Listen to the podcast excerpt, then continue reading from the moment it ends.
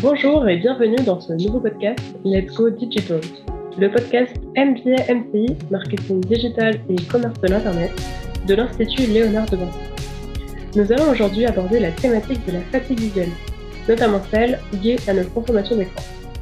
Je suis Émilie Finot, étudiante de ce cursus et chargée de communication chez Nikon Veristic. Et pour échanger avec moi, une autre étudiante du MBA MCI promo 2021, Manon Manceau. Bonjour à tous, bonjour Émilie. Bonjour Manon, pourrais-tu te présenter à nos auditeurs? Alors, euh, j'ai 25 ans, je suis originaire de Tours et euh, je fais mes études au MBMC à Paris, actuellement en distanciel.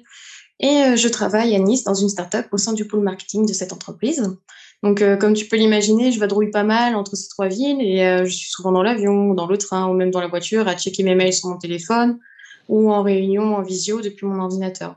Donc, ce sont des conditions qui sont pas forcément toujours confortables, mais ce rythme me permet d'assouvir mes besoins de baroudeuse en ces temps de Covid et qui plus est, on sait tous que le télétravail s'est bien répandu et devient le new normal, euh, comme beaucoup disent, et ça m'arrange bien. Ah oui, je vois, tu as une vie bien remplie, donc. Et comment tu le vis, ce rythme chargé entre le télétravail et les cours à distance? Ça t'arrive de ressentir une certaine fatigue digitale? Euh, il est vrai que je ressens une fatigue euh, différente depuis que je travaille essentiellement sur mon, mon, ordinateur depuis chez moi. Outre le moral qui peut parfois tomber dans les chaussettes après une journée bien dense et un temps pluvieux, euh, je ressens surtout que mes yeux fatiguent plus facilement qu'à l'accoutumée.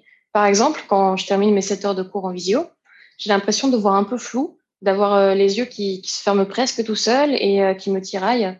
Il y a même des jours où ils deviennent rouges, c'est pour te dire. Mm-hmm. Donc, avant euh, le, premier confinement, j'étais vraiment une grande fan des séries Netflix. Et je regardais plusieurs épisodes chaque soir. Et maintenant, je n'arrive même plus à rallumer un écran après avoir fermé mon ordinateur, tellement mes yeux me font mal. Et oui, il y a plusieurs facteurs qui peuvent être responsables de la fatigue visuelle. Le premier, c'est très simple, c'est le fait de ne pas porter de lunettes alors que tes yeux en auraient besoin, ou alors de porter des lunettes mais qui sont plus à ta vue.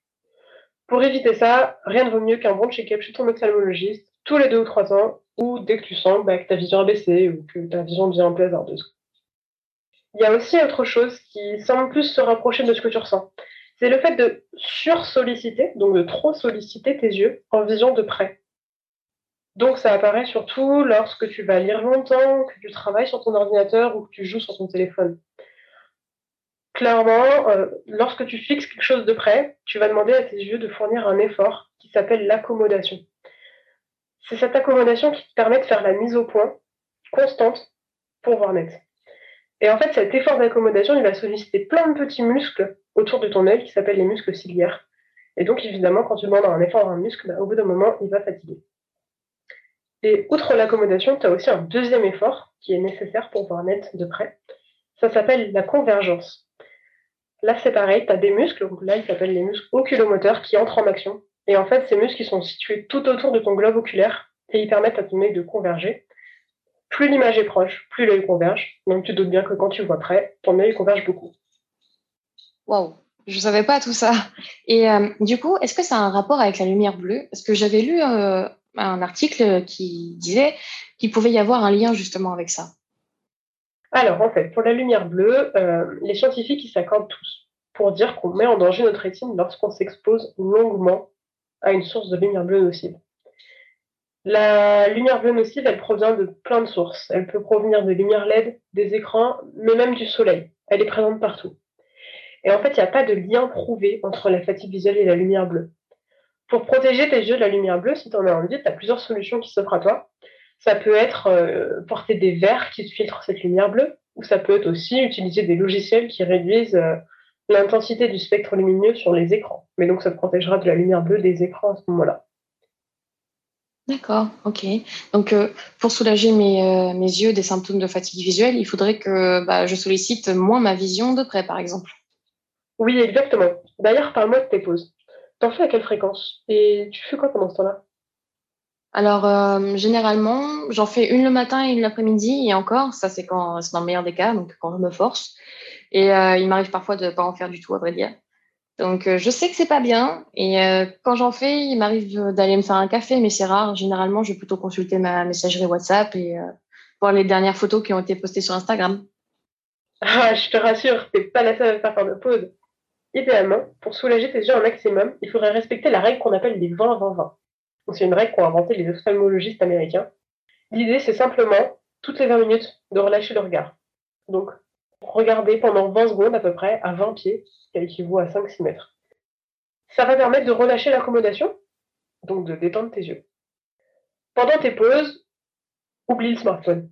On essaie de bouger pour euh, reproduire les pauses qu'on avait au bureau, donc aller à la machine à café, etc. Mais c'est vrai qu'il bah, faut oublier Instagram et WhatsApp. Ok, je note. D'ailleurs, euh, je pratique beaucoup le yoga et en faisant quelques recherches sur le sujet, euh, j'ai découvert qu'il existait le yoga des yeux. C'est une mhm. pratique qui permet de, détendre les muscles du visage et euh, il existe beaucoup d'exercices de relaxation visuelle comme le palming. Il permet d'évacuer les tensions accumulées autour des yeux. En fait, dans, un premier temps, tu, tu frottes tes mains l'une contre l'autre pour les réchauffer. Et après, tu vas les poser sur tes yeux avec les doigts joints pour euh, commencer à les détendre. Oui, c'est un super exercice. La chaleur, elle va favoriser la fabrication des larmes, qui sont essentielles à maintenir une bonne hydratation pour tes yeux. Parce que les yeux bien hydratés, ça contribue à ralentir l'apparition de sécheresse oculaire et donc des symptômes fatigue visuelle, puisque quand tu as les yeux secs, tu as les yeux qui picotent et donc ça fait mal aux yeux. Et de l'autre côté, tu as l'obscurité, qui, elle, aide à lutter contre les tensions accumulées au niveau de tes yeux et qui va permettre de les détendre.